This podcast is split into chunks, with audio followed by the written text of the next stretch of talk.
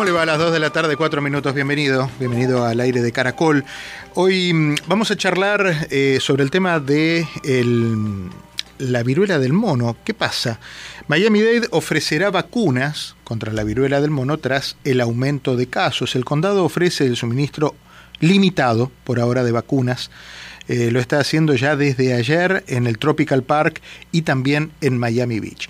Están diciendo que el sur de la Florida, el condado Miami-Dade y, el condado de Broward, son los epicentros de la viruela del mono en el estado. Eh, es un tema que fue apareciendo tímidamente en los medios y que hoy está ya, eh, bueno, entre nosotros de manera definitiva. Hay estadísticas, se habla de, eh, hasta el día martes el Estado tenía 1.020 casos reportados y Miami-Dade 359. Un poquito más en Broward, 404 casos. Le quiero dar la bienvenida al doctor José Antonio Cisneros, médico eh, que para ayudarme a, entender esto desde el punto de vista científico. ¿Cómo le va, doctor? ¿Qué dice? Bien, ¿cómo estás, Diego? Aquí me sorprendido, sorprendido como una, una enfermedad conocida de hace más de dos décadas, endémica en África, se ha hecho mundialmente prominente, ¿no? En, una comunidad y ya estamos, bueno, pisando los 16 mil casos eh, y preocupante, preocupante esta, esta cantidad de casos a nivel mundial. Sobre el tema de, la de los Estados Unidos. Sobre el tema de la vacunación me contaban que eh, bueno, surgen muchas preguntas, las primeras tienen que ver con bueno, hay una generación eh, bueno, varias generaciones, entre la que estamos usted y yo también, donde nos vacunaron en aquel momento cuando éramos chicos contra la viruela. Después mm, se dejó de vacunar durante varios años, muchos, y mm, ahora está otra vez poniéndose eh, dentro del calendario, en principio por una cantidad limitada de dosis en grupos de riesgo. Pero ¿se puede incluir dentro del calendario de vacunación mm, nuevamente la antivariólica? Todavía no hay criterio demográfico para justificar una campaña de vacunación mundial en relación con esto. Ah, primero, eh, porque como dice, hasta un 20% de la población mundial se estima que tiene em, una cierta protección producto de la vacunación previa a los años 90, ¿no? Y luego eh, el brote que se está ocurriendo ahorita, a pesar de que es importante contenerlo lo antes posible, eh, no es de la misma enfermedad. Esta es una enfermedad mucho menos severa, mucho menos grave. Es una enfermedad eruptiva que viral que produce un cuadro de malestar general y una erupción. Eh, no es una enfermedad muy mortal en pacientes sanos. Eh, todavía no hemos tenido realmente muchos casos en pacientes mayores o pacientes con enfermedades crónicas. por ahora se ha confinado a, un grupo en particular de hombres jóvenes eh, y a través de un contacto de piel eh, bastante cercano, ¿no? Porque no es una enfermedad que, que, someta a un riesgo enorme a una gran parte de la población, que no es fácil de contagiarse, no se contagia por el aire, por ejemplo, se contagia por contacto con fluidos de las personas.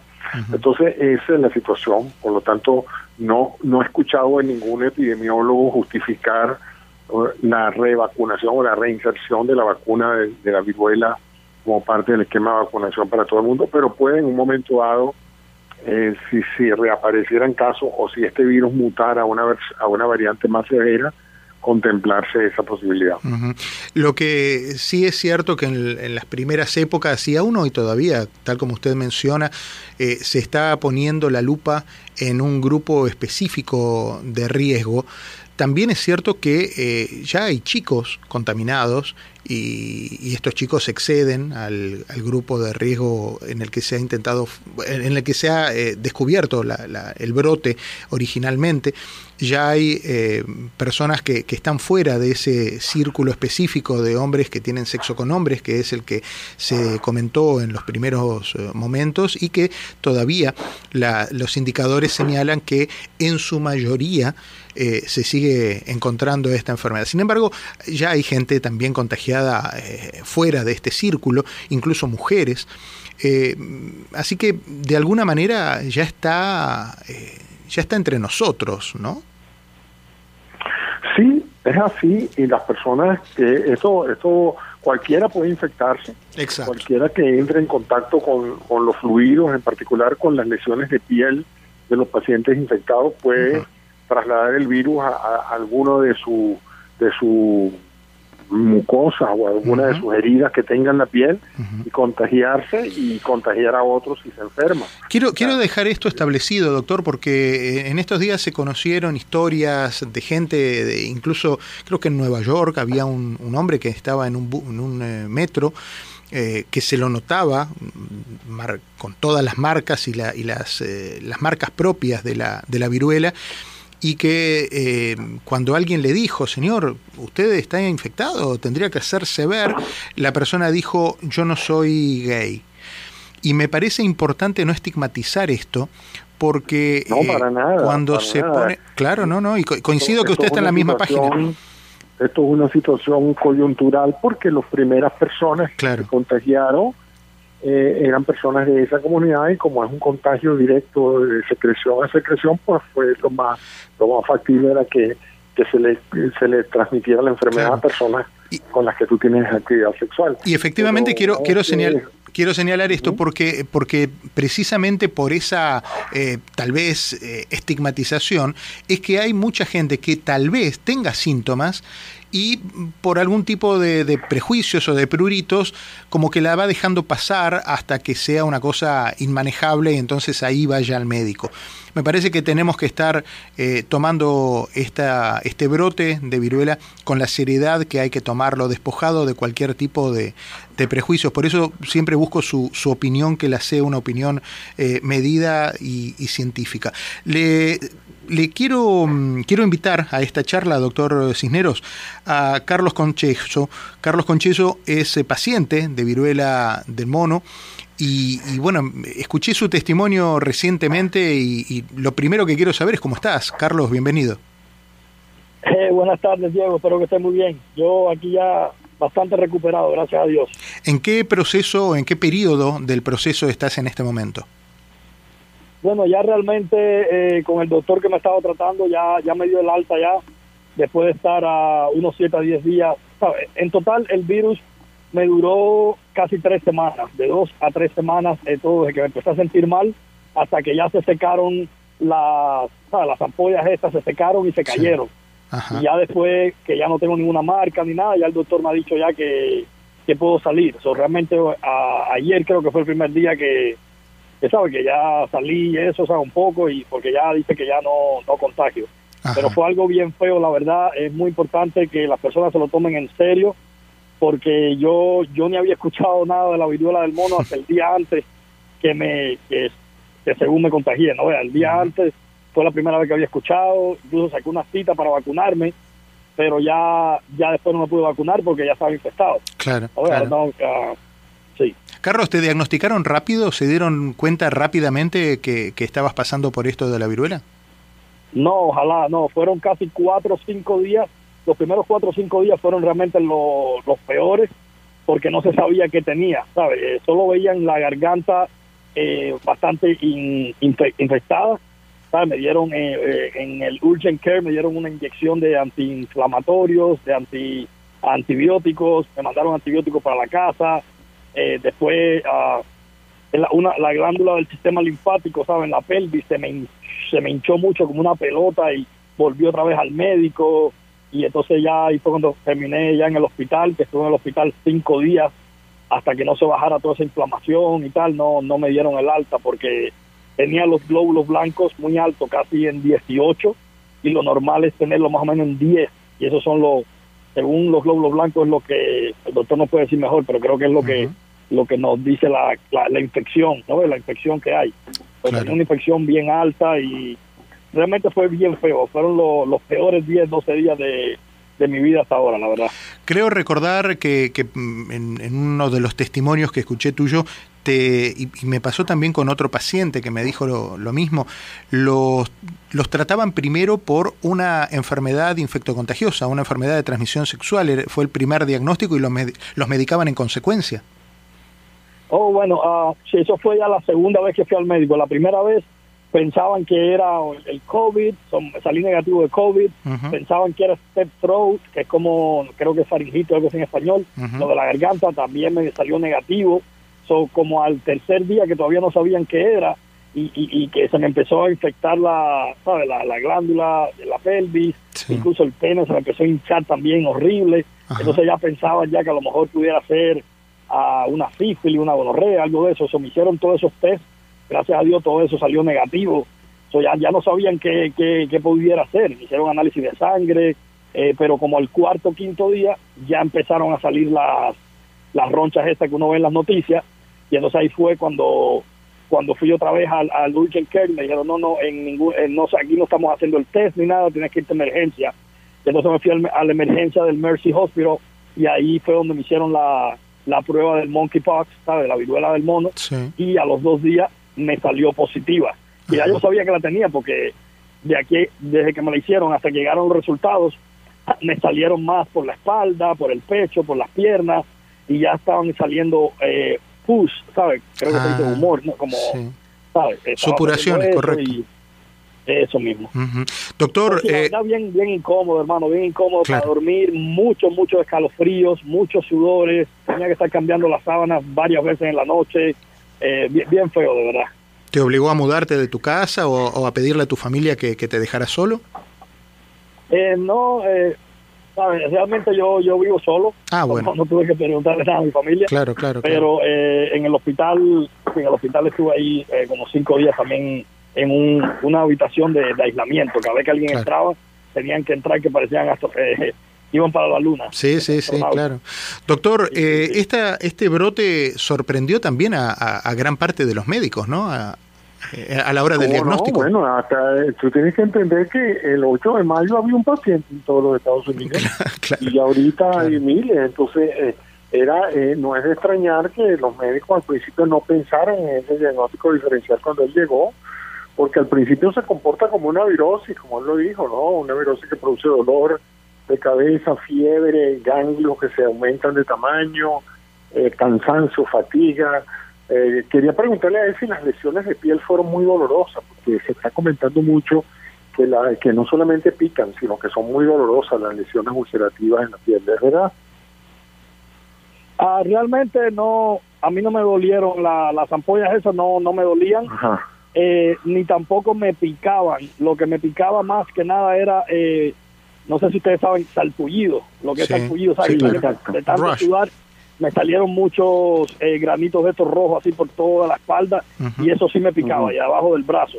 Pero es, es, salpullido que yo siempre he tenido de niño, ¿sabes? De niño sudando y eso, pero nunca había de mayor había tenido eso.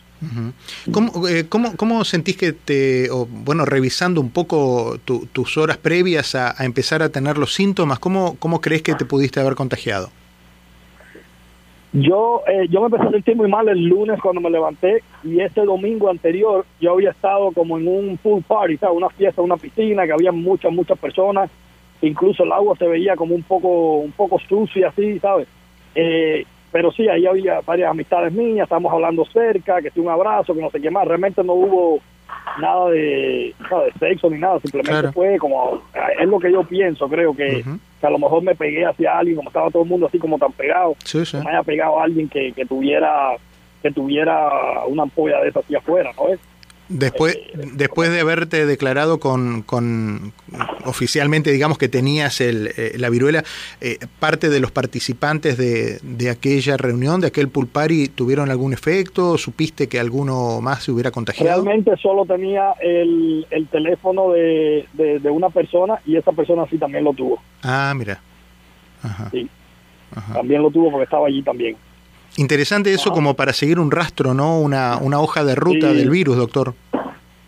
Sí, es que eso ha sido así desde que, comenzó en Bruselas, en Bélgica. Comenzó eso precisamente en eso, una, una reunión social donde había alguien que venía del África. Ahí empezó el centro de, de infección. La mayoría de los primeros infectados fueron, todos fueron personas que tuvieron esa fiesta en, en Bélgica. Y de ahí pues ha sido de contacto en contacto, porque como te dije, pues de contacto íntimo te toca, abraza, cualquier cosa en la cual tú entres en contacto con, el líquido ese de la, de, las lesiones de piel, o saliva o sangre, pues puede en un momento dado contagiar.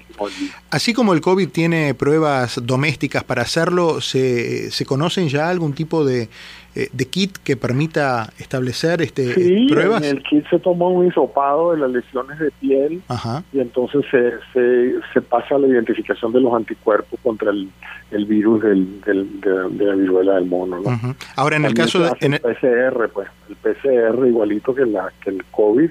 Correcto, sí, fue así. Ah, ellos tuvieron que esperar a que me salieran las ronchas para poder pasar un palito de eso, como el mismo del COVID, que tiene un en la punta, lo pasan por las lesiones y lo mandaron a un laboratorio. Pero lo, lo, malo de esto es que los primeros cuatro o cinco días las personas piensan que es normal, una fiebre, que tal, y siguen trabajando y siguen con su familia, hablando con gente y, se ponen a contagiar a otra gente sin saber que lo tienen todavía. Claro. Claro, claro. ¿Qué, qué efectos puede tener eh, en, en el futuro el haber pasado por esta experiencia, doctor? ¿Qué, deja la viruela? Bueno, mira, como te dije, el, mundo tiene una, amplia experiencia de esto porque esta enfermedad es endémica en África desde hace 20 años, afecta a unos 200 a 500 personas anuales en esa zona de, Nigeria, o sea que no es una enfermedad desconocida, incluso hay un tratamiento con, con, medicamentos que son antivirales, además de la vacuna, que previene la, la infección severa y es, una enfermedad conocida, no, no se sabe, fuera de las lesiones de piel que dejen marquitas en la piel, como casi todas las enfermedades eruptivas, no pareciera dejar eh, eh, cambios residuales que pudieran afectar la vida.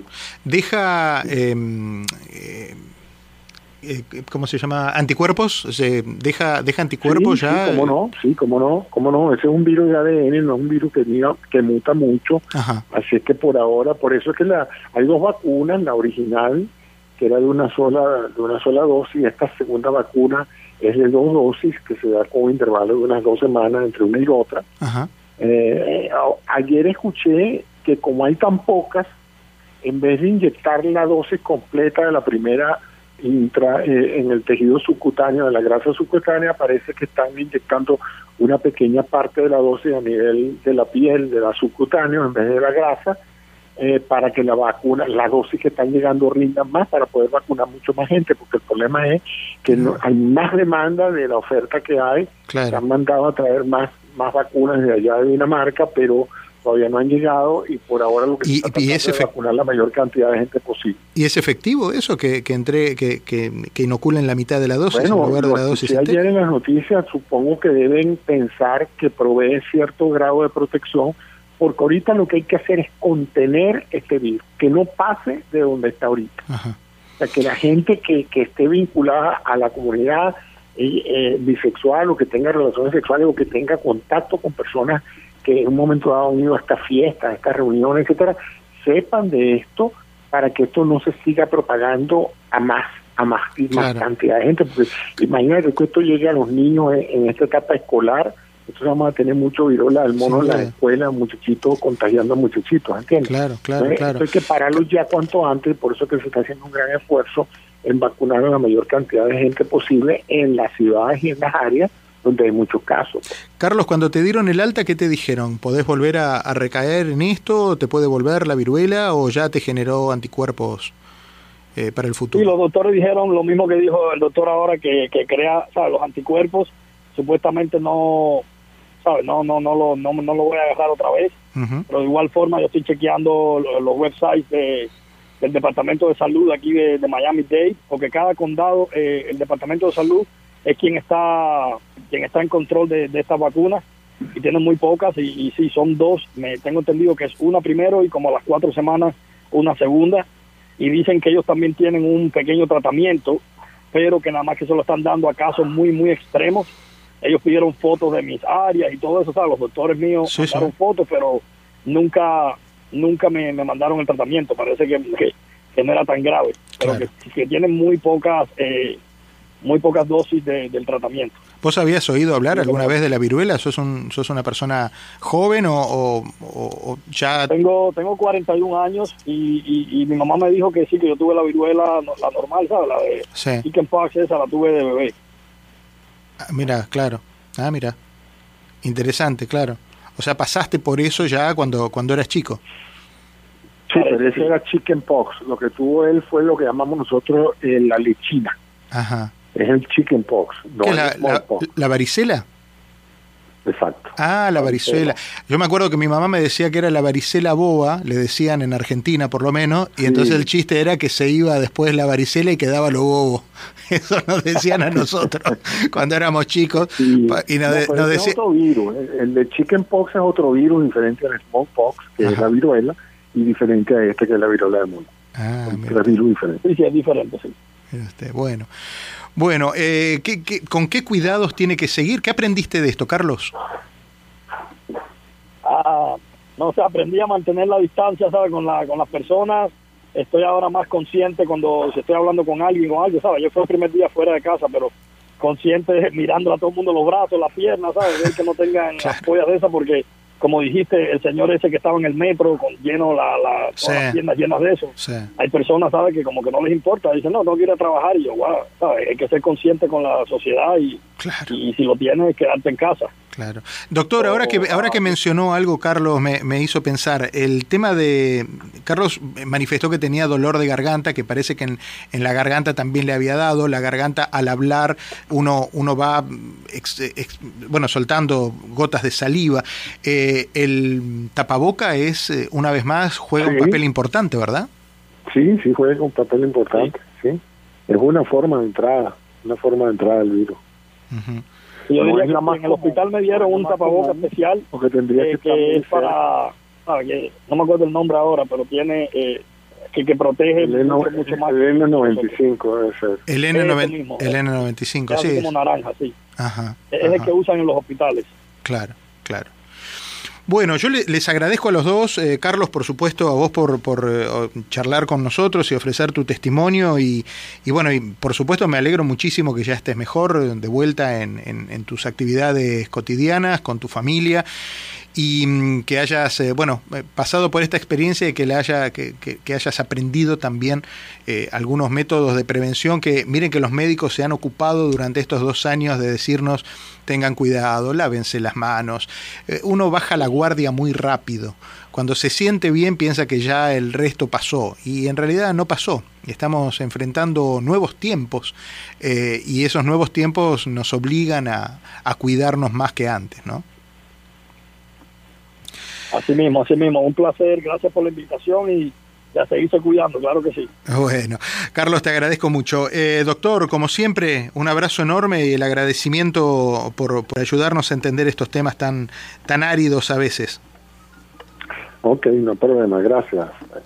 Hasta cada momento. Hablamos con Carlos eh, Concheso, paciente de viruela del mono, y con el doctor José Antonio Cisneros, médico, un querido amigo que siempre tiene la palabra científica justa para ayudarnos a entender.